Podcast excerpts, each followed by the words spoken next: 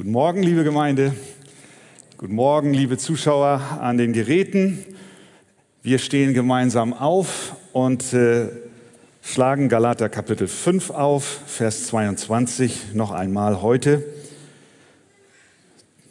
Galater 5, 22. Die Frucht des Geistes aber ist Liebe, Freude, Friede, Langmut, Freundlichkeit, Güte, Treue, Sanftmut, Selbstbeherrschung. Amen. Nimmt doch Platz.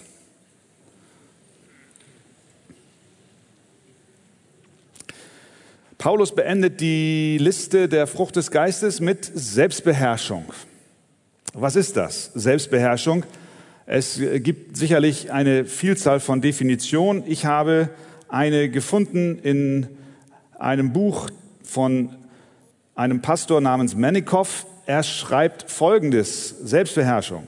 Es ist die Fähigkeit, eine Tafel Schokolade anzusehen und sie nicht zu essen. Aber das, das ist jetzt nicht alles. Da geht weiter. Die Definition geht weiter. Versehentlich einen Link im Internet anzuklicken und bei aufreizenden Bildern sofort wegzuschalten in einen anzüglichen Tratsch zu geraten und die Unterhaltung zu beenden. Selbstbeherrschung bedeutet, freundlich zu bleiben, selbst wenn man platzen könnte. Selbstbeherrschung ist Widerstand gegen die Versuchung und die Weigerung, die innewohnende Sünde, der innewohnenden Sünde die Oberhand zu gewähren.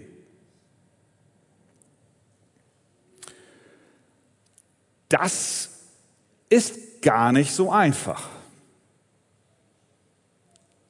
Das weißt du genauso gut wie ich.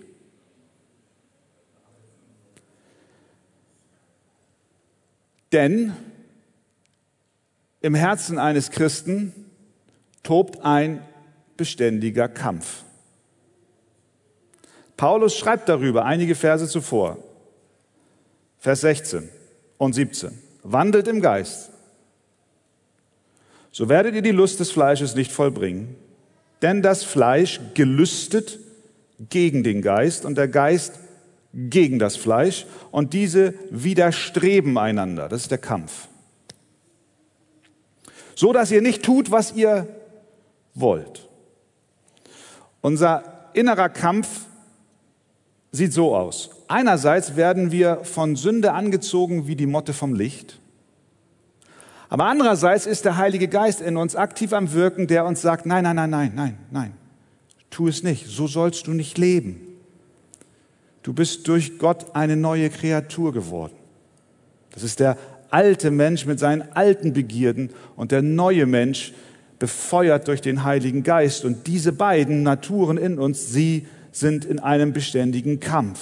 Von diesem Kampf weiß auch Jakobus zu berichten, sondern sagt er, jeder Einzelne wird versucht, wenn er von seiner eigenen Begierde gereizt und gelockt wird. Da haben wir wieder diesen Kampf, gegen den wir uns, äh, gegen die Versuchung, gegen die wir angehen sollen. Auch Petrus schreibt darüber, enthaltet euch der fleischlichen Begierde, die gegen die Seele streiten. Auch hier wieder dieses Vokabular eines Kampfes oder Krieges. Und nochmal Paulus, legt ab, Epheser 4, legt ab von euch den alten Menschen mit seinem früheren Wandel, der sich durch trügerische Begierden zugrunde richtet. leg ab, kämpfe, gehe gegen an.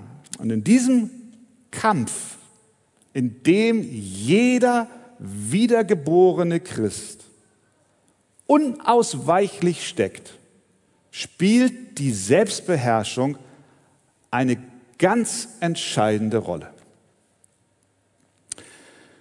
Wir schauen uns an, zuerst einmal, Selbstbeherrschung ist notwendig, zweitens das Wesen der Selbstbeherrschung und drittens schauen wir uns an, wie Selbstbeherrschung ganz praktisch aussehen kann. Also erstens, Selbstbeherrschung ist notwendig. Der Kampf, in dem wir stehen, kann nur gewonnen werden, wenn wir die Frucht des Geistes Selbstbeherrschung in uns kultivieren. In früheren Zeiten waren die Mauern einer Stadt ihre einzige Möglichkeit, sich vor Feinden zu schützen. Hatte eine Stadt keine Mauer, war es für die Feinde überhaupt kein Problem, dort einzumarschieren und die Stadt in Besitz zu nehmen. Was für eine Stadt ihre Mauer war, ist für den Christen seine Selbstbeherrschung. Das ist sein, das ist sein Schutzwall in diesem Kampf, in dem wir stehen. Sprüche 25, 28 sagt, eine aufgebrochene Stadt ohne Mauer, so ist ein Mann ohne Selbstbeherrschung. Er hat den Feinden seines inneren Kampfes, in dem er unausweichlich steht, nichts entgegenzusetzen. Er hat keine Waffen, er hat keine Mittel, um sich gegen die Lüste und Lüsten und Begierden der Welt und seines alten Menschen zur Wehr zu setzen. Fehlende Selbstbeherrschung ist in der Tat eine tragische Katastrophe. Denn ohne sie werden wir zur leichten Beute jeden Angreifers. Und deswegen sagt Jesus, wer mir nachfolgen will, der verleugne sich selbst. Das ist ein Stück weit, der beherrsche sich selbst. Der nehme sein Kreuz auf sich und folge mir nach. Ohne Selbstbeherrschung ist Nachfolge Jesu nicht möglich. Warum spricht die Bibel an so vielen Stellen, ich habe ja nur einige zitiert, von diesem inneren Kampf und von der Notwendigkeit der Selbstbeherrschung? Nun, sie tut es, weil Gott uns helfen will. Das müssen wir unbedingt verstehen. Bei der Thematik der Selbstbeherrschung kommt sehr schnell bei einigen der Gedanke auf, oh, Gott ist ein Spaßverderber und der will mir Grenzen setzen und mir schaden und mich an die Leine nehmen und mir meine, meinen Spaß verwehren. Und jeder, der über Selbstbeherrschung predigt oder Worte der Selbstbeherrschung auch anführt, wird dann schnell in die Gesetzlichkeitsecke gedrängt und gesagt, ja, das ist gesetzlich. Ich bin frei von allem Gesetz. Ich bin frei in Christus. Ich kann tun und lassen, was ich will. Warum lehrt die Bibel so häufig über Selbstbeherrschung und diesem inneren Kampf, den wir aufnehmen sollen? Weil Gott uns liebt. Gott liebt seine Kinder. Und weil er sie liebt, gibt er ihnen Grenzen, innerhalb derer sie leben sollen. Nochmal, Epheser 4, 22, dort heißt es, legt von euch ab den alten Menschen mit seinem früheren Wandel, der sich durch trügerische Begierden zugrunde richtet. Da haben wir es. Ein grenzenloses, in Lust ausuferndes und in Fresssucht schwelgendes Leben und in sexueller Unreinheit leben zu wollen, richtet den Menschen zugrunde. Punkt aus. Gott meint es gut.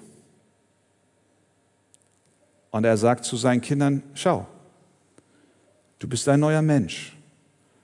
Du läufst nicht mehr im Takt dieser Welt.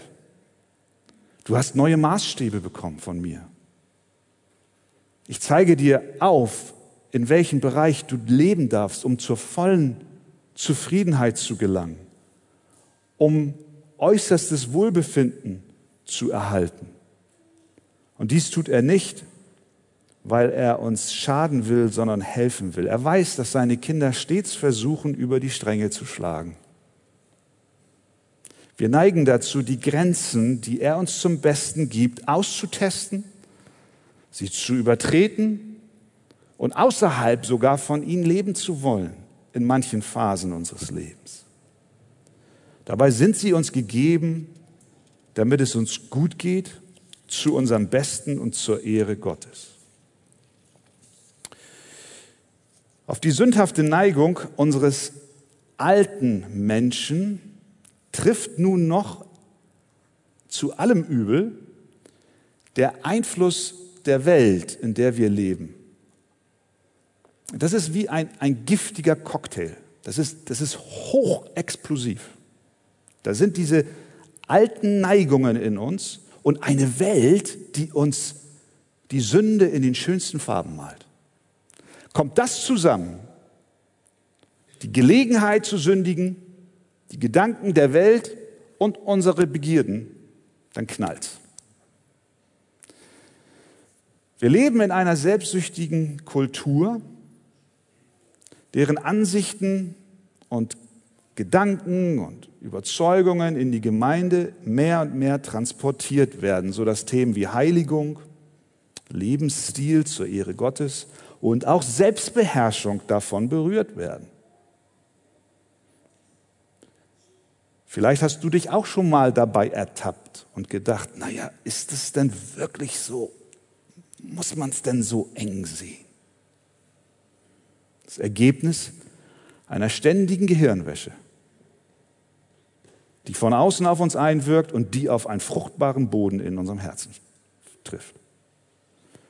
Jerry Bridges hat gesagt, diese sündigen Begierden in uns sind deshalb so gefährlich, weil sie in unserem Herzen wohnen.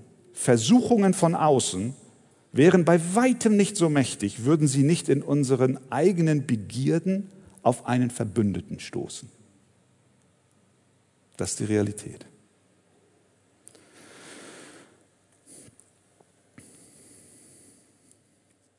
Nun gibt es Christen, die sagen, wir sind frei, also können wir leben, wie wir wollen.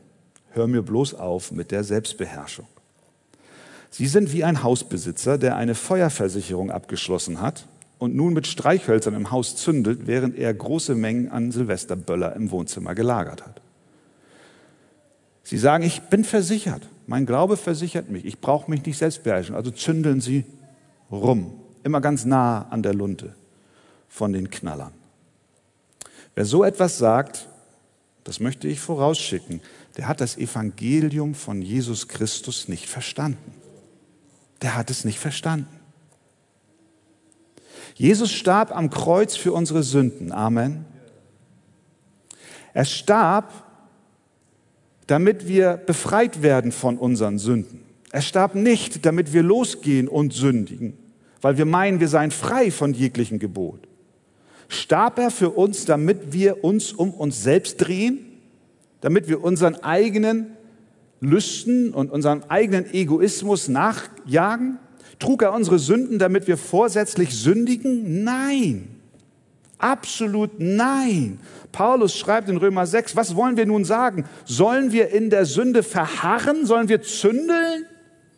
Damit das Maß der Gnade voll werde? Das sei ferne. Wie sollten wir, die wir der Sünde gestorben sind, noch in ihr leben? Selbstbeherrschung ist notwendig. Ja, es ist ein Wachstum in der Heiligung, der Mühe und Arbeit erfordert. Da bist du persönlich wirklich gefragt. Ich auch. Wir sind gefragt. Jeder von uns.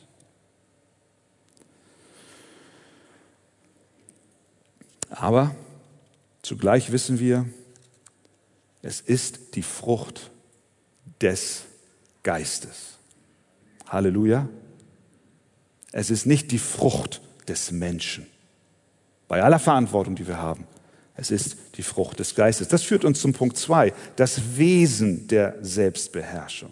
Wir haben also gesehen, dass Selbstbeherrschung absolut notwendig ist, damit wir in dem täglichen Kampf, in dem wir stehen, bestehen können. Doch zugleich, und wir haben unseren Anteil daran, doch zugleich müssen wir, das ist das Wesen der, der, der biblischen, der göttlichen Selbstbeherrschung. Auch hier haben wir wieder einen Unterschied zu der weltlichen Selbstbeherrschung.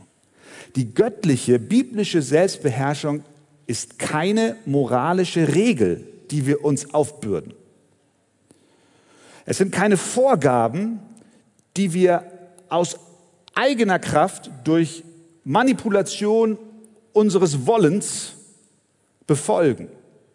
Es wird nicht funktionieren in der Versuchung zu sagen, kneif dich und dann sag nein. Das sind Tricks, mit denen wir, mit denen die Psychologie versucht, irgendwelchen Versuchungen zu entkommen. Äußere Verhaltensweisen und angelernte Methoden können unseren, unsere sündhaften Herzen und unsere moralische Grundeinstellung nicht verändern. Wir mögen vielleicht uns etwas anlernen, aber wir werden es nicht ausrotten. Wir mögen etwas vom Außen verändern, aber nicht den Kern unseres Seins. Deswegen ist es die Frucht des Geistes. Es ist die vom Geist gewirkte Fähigkeit. Selbstbeherrschung ist die vom Geist gewirkte Fähigkeit, Exzesse und Übertreibungen zu vermeiden und in den von Gott gegebenen Grenzen zu bleiben. Mit Hilfe des Herrn werden wir der Bibel gehorchen und den Willen kultivieren, ein umsichtiges Leben zu führen. Wir werden trotz unserer Begierden lernen, ein Leben zu führen, mehr und mehr, was recht und gut ist vor Gott. Und das Ganze spielt sich im Zentrum unseres Seins, nämlich unserem Herzen ab. Es ist kein moralischer Druck, der von außen auf Menschen gelegt wird. Sie sollen bloß nur ihr Verhalten ändern, sondern die Bibel lehrt immer, es beginnt in unserem Herzen. Deswegen heißt es in Sprüche 4:23, mehr als alles andere behüte dein Herz. Es nützt nichts, wenn wir Regeln und Gesetze an die Wand malen. Es gibt die Gebote im, Wort Gottes, die sind klar und deutlich. Mehr brauchen wir nicht.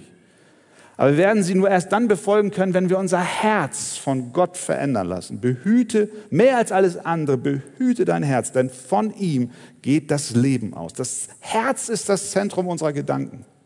Das Herz ist das Zentrum unserer, unseres Wollens. Das Herz ist das Zentrum unserer Begierden. Das Herz ist das Zentrum unserer Lüste.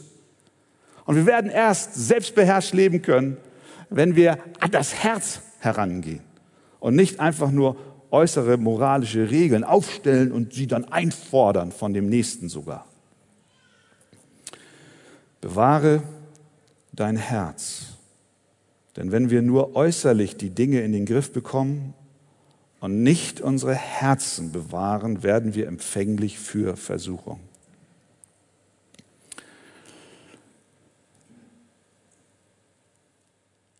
Wenn wir die, in einem Bild gesprochen, die Luft in einem Glas, stell dir ein Glas vor. Und die Luft in dem Raum, in dem das Glas steht, nehmen wir mal an, das sind die sündigen Begierden. Das Glas ist dein Herz. Bewahre dein Herz. Und aus dieser Bewahrung des Herzens mit der Hilfe Gottes wird in deinem Herzen Selbstbeherrschung kultiviert. Du hast dieses Glas stehen in einem Raum vollgefüllt mit Luft, die Luft als Symbol für das Böse, für die Lüste, für die Sünden. Das Glas füllt sich automatisch mit der Luft, stimmt's? Es ist voll mit dem Bösen. Wie kriegst du nun das Böse? Wie kriegst du die Luft aus dem Glas? Du kannst versuchen, es herauszupumpen mit einer Pumpe. Ah, du kannst versuchen, ein Vakuum zu kreieren, dass, dass äh, in irgendeiner Form das Böse aus deinem Herzen kommt. Und du kannst pumpen, du kannst einen Versuchsaufbau machen. Das ist sehr kompliziert, das Luft, die Luft aus dem Glas zu machen. Es geht viel einfacher. Füll das Glas mit Wasser bis oben hin. Füll dein Glas, füll dein Herz mit Christus bis oben hin. Und die Sünde und die Begierden und die Lüste, je, je voller unser Glas, unser Herz wird, desto weniger Raum ist für die Luft. Verstehen wir das? Wir brauchen keine komplizierten Schritte gehen, keine komplizierten Methoden anwenden, keine komischen Regeln aufstellen. Alles, was wir brauchen, ist unser Herz mit Jesus füllen. Je mehr wir mit Christus erfüllt sind, desto weniger Raum ist für die Sünde in uns. Wie wachsen wir in der Selbstbeherrschung, indem wir uns mit Christus füllen? Mit seiner Liebe, mit seinem Wort, mit seiner Schönheit. Und das, und das gehört auch zum Wesen der Selbstbeherrschung, trifft uns und begleitet uns zu allen Zeiten unseres Lebens. Vielleicht mag einer im mittleren Alter oder schon fortgeschrittenen Alter hier sitzen und bei sich denken, das ist genau die richtige Predigt für unsere Jugend. Die müssen selbstbeherrscht sein. Ja, das stimmt. Die Jugend muss selbstbeherrscht sein. Aber Paulus schreibt dem Titus ganz interessant, nicht nur, dass die Jugend selbstbeherrscht sein soll, sondern jeder in der Gemeinde auf Kreta. Jung und alt. Er schreibt, die alten Männer, lehre sie, dass sie nüchtern sein sollen, ehrbar, besonnen, das ist ein anderes Wort für wie, wie, wie selbstbeherrscht. Lehre die alten Männer, dass sie besonnen sein sollen. Dann sagt er weiter, lehre die alten Frauen, dass sie besonnen sein sollen und dass sie die jungen Frauen unterweisen sollen, besonnen zu sein, Vers 5.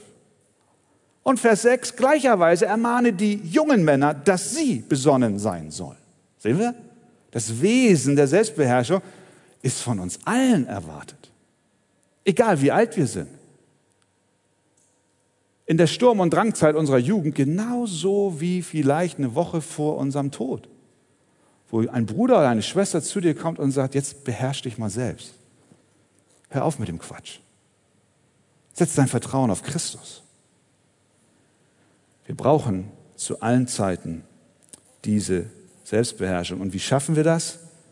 Im selben Kapitel des Titus Briefes heißt es dann, geschrieben von Paulus, wie schaffen wir das? Denn die Gnade Gottes, schreibt er, ist erschienen. Das ist es. Die Bibel erwartet niemals von uns, die Gebote Gottes zu hören und zu tun, ohne unseren Blick auf Gottes Wirken in der Person seines Sohnes Jesus Christus zu richten. Wenn wir das tun, wenn wir, wenn wir unseren Blick von uns wegrichten hin zu dem, was Jesus Christus getan hat, dann fangen wir an, unser Glas mit Wasser zu füllen. Zu Jesus zu schauen, der für unsere Sünden starb, der für uns alles getragen hat. Drittens, Selbstbeherrschung ganz praktisch. In welchen Bereichen dürfen wir darin wachsen? Nun, wir haben es schon angedeutet, im Bereich unseres Leibes. Römer 12, Vers 1. Ich ermahne euch nun, ihr Brüder, angesichts der Barmherzigkeit Gottes, dass ihr eure Leiber darbringt als ein lebendiges, heiliges, Gott wohlgefälliges Opfer, das sei euer vernünftiger Gottesdienst. Selbstbeherrschung spielt eine wichtige Rolle hinsichtlich unseres Leibes. Bist du faul? Dann ist das ein Thema der Selbstbeherrschung. Neigst du dazu, Aufgaben vor dich herzuschieben? Das ist ein Thema der Selbstbeherrschung. Du sagst, meine Wohnung ist immer tiptop. Kannst gern vorbeikommen, Pastor. Ist immer geputzt. Das glaube ich dir. Du bist sehr selbstbeherrscht. Du bist nicht faul. Wie sieht es aber mit der täglichen Andacht aus? Dem Gebet? Nach außen kann alles tiptop sein. Aber wie sieht es innerlich aus? Oder bist du ein Workaholic? Arbeitest du sieben Tage die Woche und machst selten frei? Das ist eine Frage der Selbstbeherrschung. Du lässt dich gehen in der Weise, wie es dir gefällt. Du, du gehst auf in deiner Arbeit und gönnst deinem Körper keine Ruhe. Neigst du dazu, zu essen, zu essen und danach isst du gerne? Ist eine Frage der Selbstbeherrschung. Neigst du dazu, zu viel zu trinken? Auch das ist eine Frage der Selbstbeherrschung. Merkt ihr, die Einschläge kommen näher. Ne? Wir sitzen hier und wir wissen ganz genau, ich bin gemeint. Jeder von uns. Ich auch. Oder sind wir bereit, in den Grenzen, in den biblischen Grenzen der Sexualität zu leben? Oder laden wir den Geist dieser Welt in unser Herz ein? Auch das ist eine Frage der Selbstbeherrschung. Die Bibel lehrt einerseits, und das haben wir eben herausgearbeitet, es ist die Gnade Gottes, die Frucht des Geistes, die in uns wächst. Und ohne seine Gnade können wir nichts tun. Aber zur gleichen Zeit überträgt sie uns Verantwortung, dass wir handeln. Dass wir auch handeln hinlänglich unseres Leibes in Fragen der Selbstbeherrschung. Deswegen schreibt Paulus dem Timotheus, so fliehe nun die jugendlichen Lüste. Mit anderen Worten, Timotheus, ich möchte, dass du wegläufst, wenn die Versuchung an der Tür klopft. Das kann er nur durch die Gnade Gottes, aber zugleich hat er die Verantwortung, es zu tun. Fliehe. Nimm die Beine in die Hand. Wir sehen es am Beispiel von Josef. Potiphas Frau umgarnt den Mann. Was für eine Versuchung. Was für eine Herausforderung. Sie will ihn ins Bett holen, obwohl sie verheiratet ist, obwohl sie nicht mit Josef verheiratet ist. Doch Josef war selbstbeherrscht. Da war eine Frucht des Geistes in ihm. Er sagt, wie sollte ich nun eine so große Missetat begehen und gegen Gott sündigen? Und er tat, was Paulus dem Timotheus schreibt, er floh. Denn als es geschah und sie zu ihm sagte, lege dich zu mir, da ließ er das Obergewand in ihre Hand und floh und lief davon.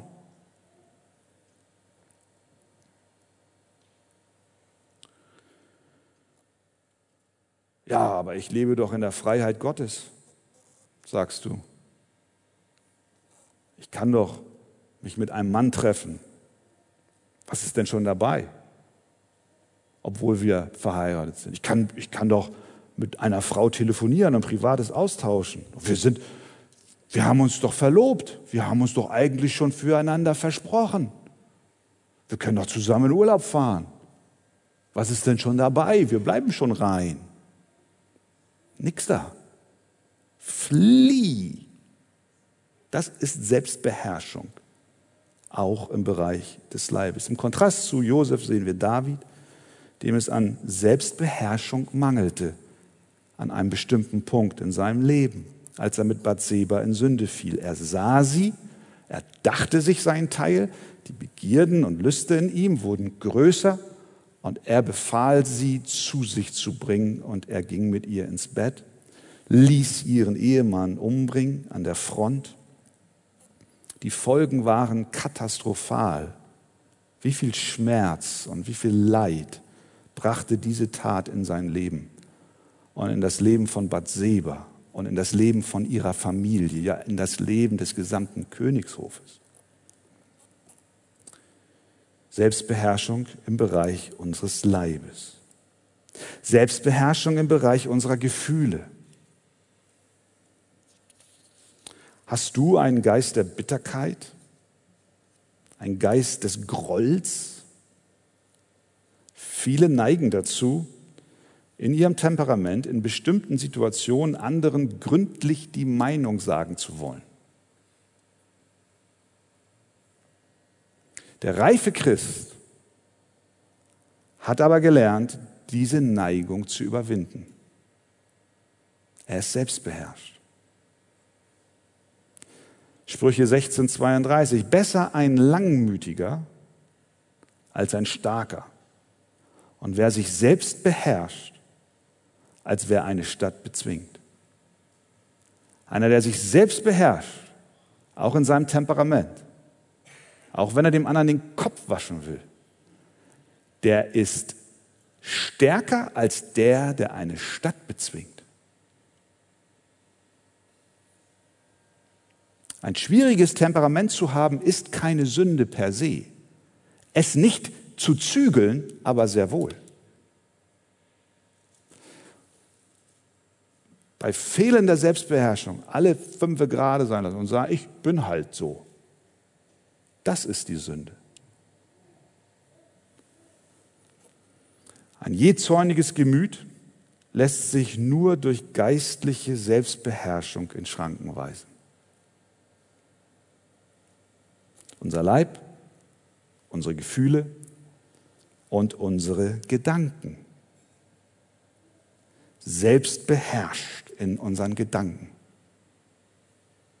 Paulus sagt, 2. Korinther 10, wir nehmen jeden Gedanken gefangen unter den Gehorsam Christi. Die Beherrschung der Gedanken bedeutet, die Verbannung aller Gedanken, die Gott nicht wohlgefällig sind. Ich bin so dankbar, dass wir Sonntag für Sonntag unter das Wort Gottes kommen können. Spätestens hier ist jeder bei uns raus. Keiner von uns hat sieben Tage die Woche reinste göttliche Gedanken. Niemand. Was wir brauchen, ist die Vergebung unseres Herrn Jesus Christus. Amen. Und er hat sie für uns. Jerry Bridges in seinem Buch Streben nach Gottseligkeit schreibt, die beste Richtlinie zur Bewertung der eigenen Gedanken spricht Paulus in Philippa 4, Vers 8 aus. Zitat, im Übrigen, ihr Brüder, alles, was wahrhaftig, was ehrbar, was gerecht, was rein, was liebenswert, was wohllautend, was irgendeine Tugend oder etwas Lobenswertes ist, darauf seid bedacht. Bridges weiter. Beherrschung des Denkens ist somit mehr als die Ablehnung sündhafter Gedanken wie Lust, Habsucht, Neid oder Eigensucht. Also nicht nur das Ablehnen böser Gedanken, sondern Sie umfasst auch die Konzentration der Gedanken auf das, was Gott wohlgefällt. So ähnlich wie mit dem Glas. Es ist eine Sache zu versuchen, ein Vakuum, die Luft aus dem Glas zu kriegen. Das ist ein ewiger Kampf. Viel besser ist es, sich auf das zu konzentrieren, was göttlich ist. Christus, gute Gedanken, sein Wort, Gebet, Gemeinschaft der Gläubigen. Je mehr wir das tun, desto stärker werden wir in diesem Bereich. Unser Herz ist ein Treibhaus für unreine Gedanken, die einmal gepflanzt, gehegt und gepflegt werden, bevor sie in Form von Handlungen nach außen getragen werden. Das Tor zu unseren Gedanken sind unsere Augen und Ohren. Alles, was wir sehen, was wir lesen, was wir hören, bestimmt unser Denken. Wir sollten uns nichts einfangen, was zu Lust, Habsucht, Neid und so weiter beiträgt, sondern wir sollten vielmehr fliehen. Das ist ganz praktisch in dein Leben hineingesprochen. Schau auf das, womit du dich füllst, von morgens bis abends. Und du wirst in der Selbstbeherrschung Folgen erkennen. Entweder in die eine oder in die andere Richtung.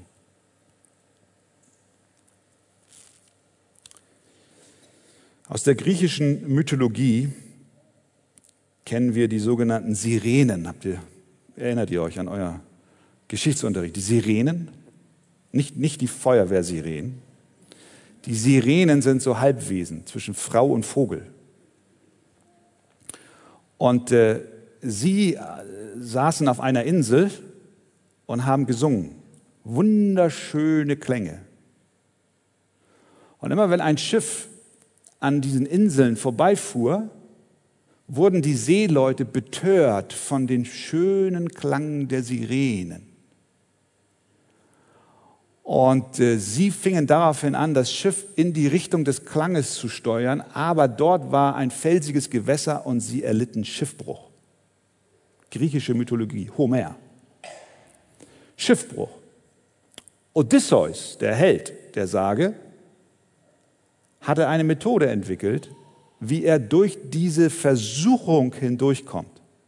Was tat er? Er ließ sich von seiner Mannschaft an den Segelmast fesseln und zugleich hat er den Leuten der Mannschaft Wachs in die Ohren gestopft, damit sie die Sirenen nicht hören. Und die ruderten dadurch, aber er hörte die Sirenen und er wurde ganz wild an diesem Mast und die Leute, seine Ruderer, hörten nichts und haben gedacht, er, will noch fester gebunden werden und banden ihn noch fester. Und so kamen sie so einigermaßen mehr oder weniger durch. Aber war ziemlich, ziemlich schwierig. Orpheus aber, der segelte mit seiner Mannschaft an der Sireneninsel vorbei und erlag dem betörenden Gesang überhaupt nicht. Was tat er? Er hatte eine bessere Methode. Er holte seine Mandoline oder was immer raus und sang schöner als die Sirenen. Halleluja. Er sang schön, die, die schöner und lauter als die Sirenen. Verstehen wir? Und die Seemann, die Mannschaft, sie ruderten und ruderten und immer im Takt von diesem schönen Gesang ihres Captains. Und so entkamen sie der Versuchung. Wenn Jesus, ihr Lieben, uns viel bedeutet, dann haben die Lieder der Sirenen dieser Welt keine Kraft mehr. Verstehen wir das? Wenn uns Christus alles ist, wenn wir uns an ihm halten, dann verstehen wir mehr und mehr, dass die Dinge dieser Welt vergänglich sind, dass unser Leben Schiffbruch erleiden wird ohne ihn. Und wir begreifen, dass er uns in die wahre Freiheit hineinführt. Ja, wir stehen in einem andauernden Kampf. Ja, es ist Krieg, in dem sich der Christ befindet, aber in diesem Krieg ist der Sieg bereits gesichert. Denn Christus hat die Sünde besiegt. Und da wir unser Leben durch Gottes Gnade mit Christus gekreuzigt haben, können wir nun auch im Geist wandeln und dürfen selbstbeherrscht leben und dürfen uns auf ihn werfen und ihn um seine Hilfe bitten. Und wenn du heute Morgen hier sitzt und sagst, ich habe gerade versagt, dann rufe ich dir zu, Jesus ist da. Er ist da mit seiner Vergebung. Er ist da, um dich wieder aufzurichten. Er ist da, um dich wiederherzustellen. Bring ihm deine Schuld. Schütte dein Herz aus, behalte es nicht für dich. Bekenne, tue Buße. Und er ist da und vergibt. Amen.